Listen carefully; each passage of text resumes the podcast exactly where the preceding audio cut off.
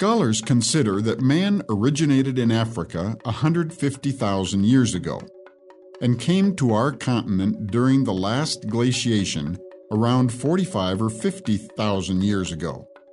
The great human migration over time allows us to discover ourselves as the final result of the most visionary adventure ever conceived by any species. One theory regarding the arrival of man in America is that they crossed by way of the Bering Straits.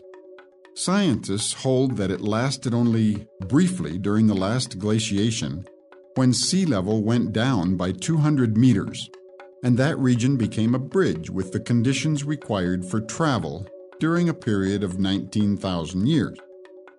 Furthermore, this theory is confirmed by archaeological, genetic, and cultural evidence. Today, we are certain that in reality there was not only one migration, but that over thousands of years, various groups of people from different backgrounds arrived on this continent following different routes, that is to say, the theory of multiple origins. Some evidences that support this fact are affirmed by some anthropologists and linguists that suggest that a wave of human migration, after populating Australia, crossed the Pacific Ocean and reached America. Finally, others see similarities between the tools of primitive man in the eastern United States and those of a culture of southwest Europe. This was the Solutrean culture that disappeared about 19,000 years ago. Mexico has also contributed important data with significant evidences.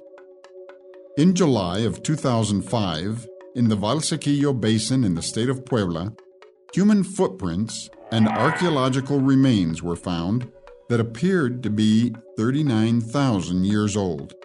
All these hypotheses indicate that the presence of humans on this continent is not a simple matter as was formerly thought, but rather a complex mixture of human migrations that took advantage of this or that possibility for survival and unknowingly arrived on a new continent that they peopled in very different ways.